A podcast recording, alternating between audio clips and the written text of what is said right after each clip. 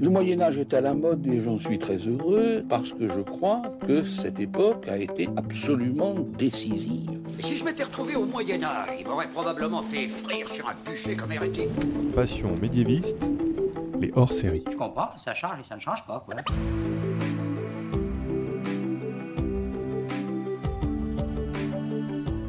Bonjour à toutes et à tous. Pour ce nouvel hors-série, je vous propose des rencontres avec trois jeunes médiévistes qui ont fait le choix de réétudier sous un autre angle des sujets classiques de l'histoire médiévale. Avec eux, je vais parler des bestiaires, de la fin de l'ordre des Templiers et du roi Charlemagne. Soyez très attentifs, je vous en dis plus à la fin. Bonne écoute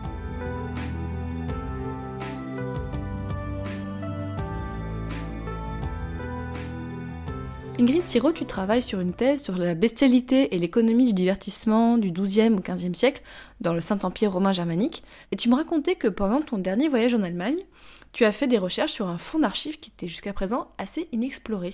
Alors effectivement, j'ai étudié euh, pendant six mois à Stuttgart et euh, j'ai profité de ma visite dans le petit monastère de Maulbronn pour explorer leur bibliothèque qui euh, recèle pas mal de manuscrits assez précieux dont euh, celui sur lequel j'ai eu la chance de, tomber, qui serait euh, la traduction latine d'un manuscrit rapporté par Marco Polo depuis euh, un de ses voyages en Chine. Donc, ce serait, enfin, le manuscrit original qui a malheureusement été perdu daterait de la fin du XIIIe siècle, et la traduction sur laquelle j'ai pu travailler date du XIVe. Euh, c'est un bestiaire assez original parce que contrairement à la classification qui a été établie par euh, Isidore de Séville, euh, qui date à peu près du VIe siècle, où on classait plutôt les créatures selon qu'elles soient des, animaux domestiques, des animaux sauvages, des oiseaux, des serpents, des poissons, on avait aussi des insectes un peu rangés par-ci par-là.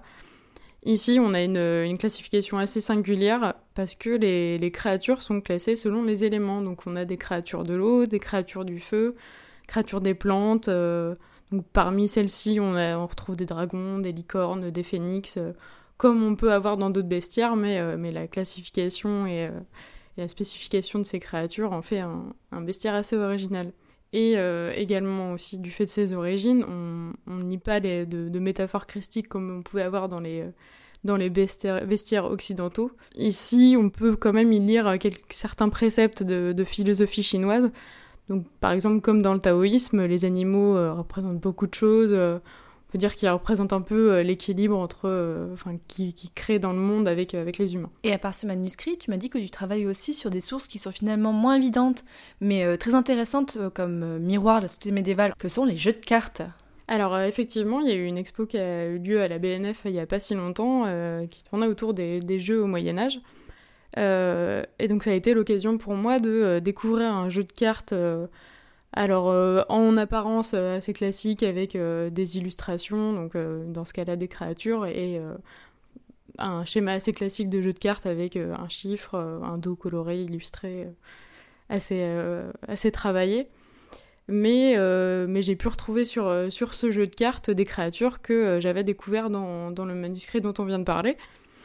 Euh, et, également, ce qui fait la singularité de ce jeu de cartes, c'est qu'on y trouve également euh, une, petite phrase euh, en plus qui correspondrait à, une capacité de la créature, une sorte, une sorte de pouvoir, qui est en plus associé à un chiffre également.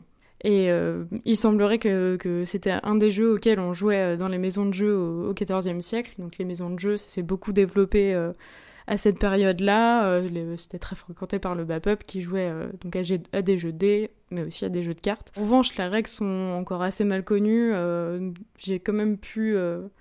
mais de ce que j'ai pu établir en recoupant mes sources, c'est un jeu assez simple, au tour par tour, où on doit faire perdre ses cartes à son adversaire, donc j'imagine grâce au, système de points associé au pouvoir.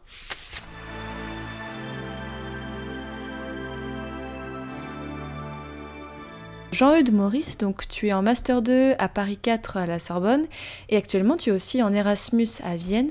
Et donc tu travailles sur un sujet qui pourtant est assez traité, les rois maudits, mais tu travailles plus précisément sur une réinterprétation de la fameuse légende de la malédiction des rois maudits qui aurait été prononcée par le grand maître des Templiers, Jacques de Molay. Oui, euh, tout à fait. En fait, moi, j'ai toujours été intéressé par euh, les dessous de l'histoire, les, moments un peu mystérieux euh, derrière la grande histoire avec un, grand H. Et à l'université de Miskatonic de Vienne, ben, j'ai la chance de pouvoir étudier ces aspects-là des, rois maudits, de l'histoire des rois maudits en tout cas. Et euh, pour ceux qui ne, le savent pas, on va faire un petit, un petit euh, débrief rapide. L'histoire de la malédiction, en fait, débute tout simplement lorsque le roi de France, Philippe le Bel, accuse Jacques de Molay, euh, le grand maître des Templiers de l'époque, de manquement à la charité, de, comportements dépravés, et beaucoup plus grave, de pratiques hérétiques. Et après des mois de manœuvres dans le but de dissoudre l'ordre qu'il trouvait dangereux pour, pour son règne, il a fini par obtenir la condamnation de Molay, qui terminera sur le bûcher le 19 mars 1314, où dans un dernier souffle, bah, il va maudire le pape et les rois de France sur 13 générations. Et effectivement, on a bien vu que ben, le pape Clément V est mort quelques jours après d'étouffement, que Philippe le Bel est mort quelques mois plus tard d'un euh, dans son sommeil, il me semble. Ensuite, euh, ses trois fils sont morts, ils n'ont pas laissé de descendance mâle, et donc ça a été la fin des Capétiens. Mais euh, tu parlais de pratiques hérétiques, qu'est-ce que tu veux dire par là? Bah En fait, euh, j'ai beaucoup enquêté sur ces fameuses pratiques hérétiques dont était accusé de Mollet, euh, et durant mes recherches, je suis tombé plusieurs fois sur un nom, celui d'un livre, le Necronomicon. Le quoi? Le Necronomicon. En fait, c'est un ouvrage secret qui renfermerait le savoir plus ou moins maléfique d'entités extradimensionnelles appelées Grand, Grand Ancien. Ah ouais? Donc euh, ouais ouais c'est c'est un peu bizarre dit comme ça. En fait il a été enfin il aurait été écrit par euh, Abdul al-Azred euh, qui aurait vécu sous le règne des califes omeyyades aux alentours de 700 730 après Jésus-Christ.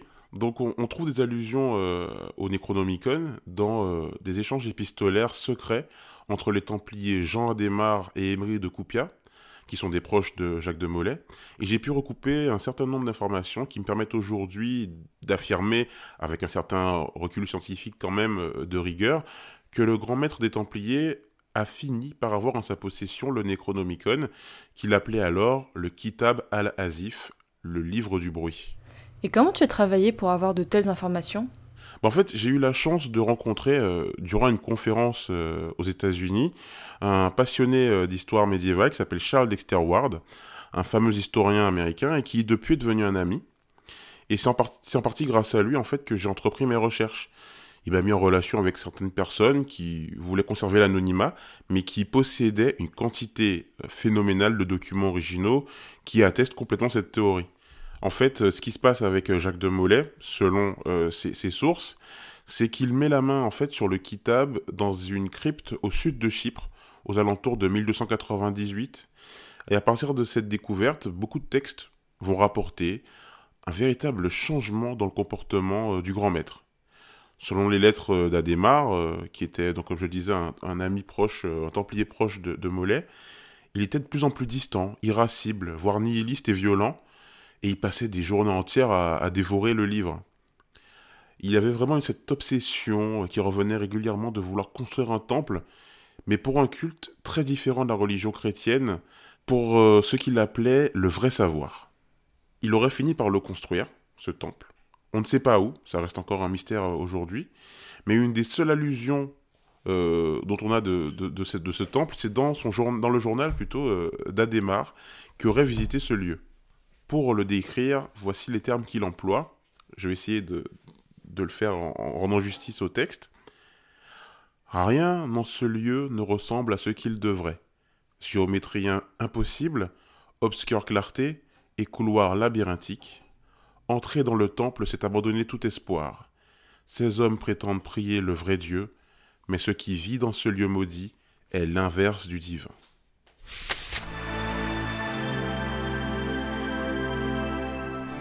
Dans l'interview qui suit, le son est malheureusement de moins bonne qualité. Je m'en excuse et tendez bien l'oreille.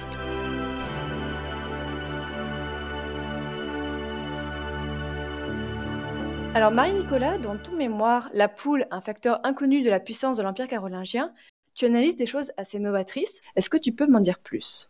Alors oui, en effet, euh, je suis passionnée de Charlemagne depuis ma plus tendre enfance. Euh, J'ai tenté de découvrir du coup la source dans laquelle ce grand empereur puisait sa force et sa puissance. Et après de longues années de recherche, des nuits sans sommeil, je pense pouvoir affirmer aujourd'hui avec certitude que, compte tenu de la grande ressemblance qui les lie, Charlemagne a tenté de suivre le trait de caractère de l'animal qu'il redoutait et qu'il admirait le plus. J'ai nommé la Gallus gallus domesticus, la poule. Alors, Fanny, euh, voilà, je, pense que toi aussi, tu as déjà remarqué que la poule a été vraiment la muse de Charlemagne. Euh, parce que voilà, ils, ont des points communs, c'est-à-dire que la poule, c'est un animal incroyable. Quand on va dans une basse-cour, elle est fière, elle est arrogante, euh, elle a des belles plumes de couleur de feu comme ça qui flamboient au soleil. Et d'ailleurs, Charlemagne est extrêmement inspiré par la couleur de feu comme ça de cet animal.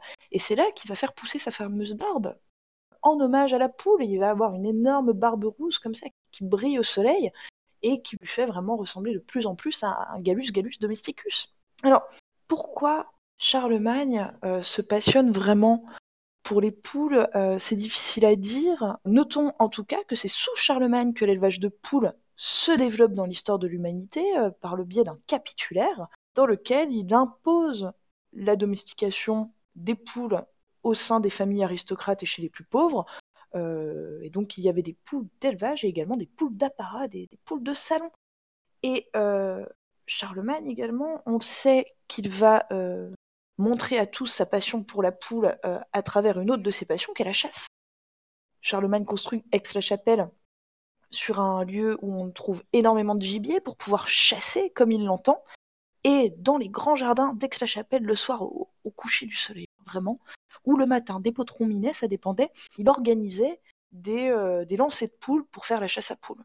C'est-à-dire, il y avait des, chevaliers de, Charlemagne qui lançaient des poules en l'air comme ça, et Charlemagne tirait dessus avec des, flèches, en hurlant poule, comme ça, et c'est de là que vient le fameux poule, pan, voilà. Et la, la poule tombait. Imagine, Fanny, ça devait être quelque chose d'incroyable. Euh, Charlemagne, comme ça, avec ça sa, longue barbe avec ses, pétales de géranium en plus, hein, l'empereur à la barbe fleurie, donc il avait des, pétales de géranium coincés dans la barbe. Alors là, si tu veux plus de détails là-dessus, il faudrait que tu, contactes Ilias d'un podcast que je ne citerai pas, mais qui avait fait toute une thèse sur la passion de Charlemagne pour les géraniums et, les ficus. Voilà, très très belle thèse qui m'a beaucoup inspiré dans, l'écriture de mon mémoire. Alors, je ne me suis pas basée euh, seulement sur d'autres travaux d'historiens pour écrire ce mémoire, euh, je me suis également basée sur des témoignages écrit, notamment la Vita Carolimani euh, d'Eguinart, dans lequel ce, grand homme nous retranscrit les derniers mots de Charlemagne, témoignage très émouvant, à Roland, lors de la bataille de Roncevaux. Charlemagne euh, avait l'accent du Sud. C'est marrant, c'est très peu connu ça, mais il avait un, accent vraiment du, Sud, très prononcé, et dans un souci de transparence historique, euh, je vais donc, avec l'accent du Sud, te citer le dernier discours de Charlemagne à Roland, donc imaginez, on est en pleine bataille de Roncevaux.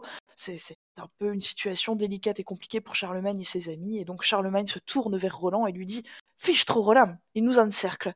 Nous sommes comme une poule qui a trouvé un couteau. Bon sang, l'ami, tu as la chair de poule.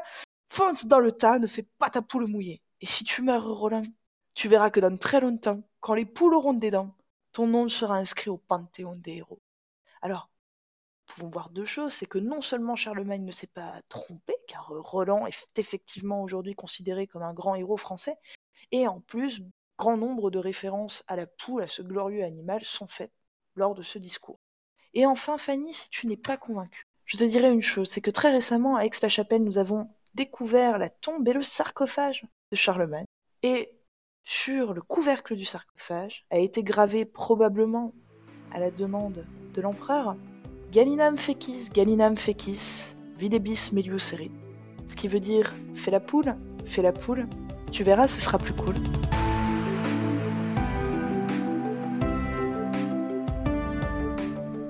Bon, vous vous en êtes peut-être rendu compte, mes invités tenaient parfois des propos originaux, voire farfelus, et effectivement, tout n'était pas très exact. Pourtant, beaucoup de choses étaient vraies.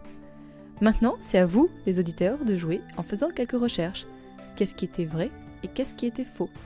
Merci à Karen, Flashty et Camille pour leur imagination et leur complicité, et à bientôt pour un prochain épisode de Passion médiéviste.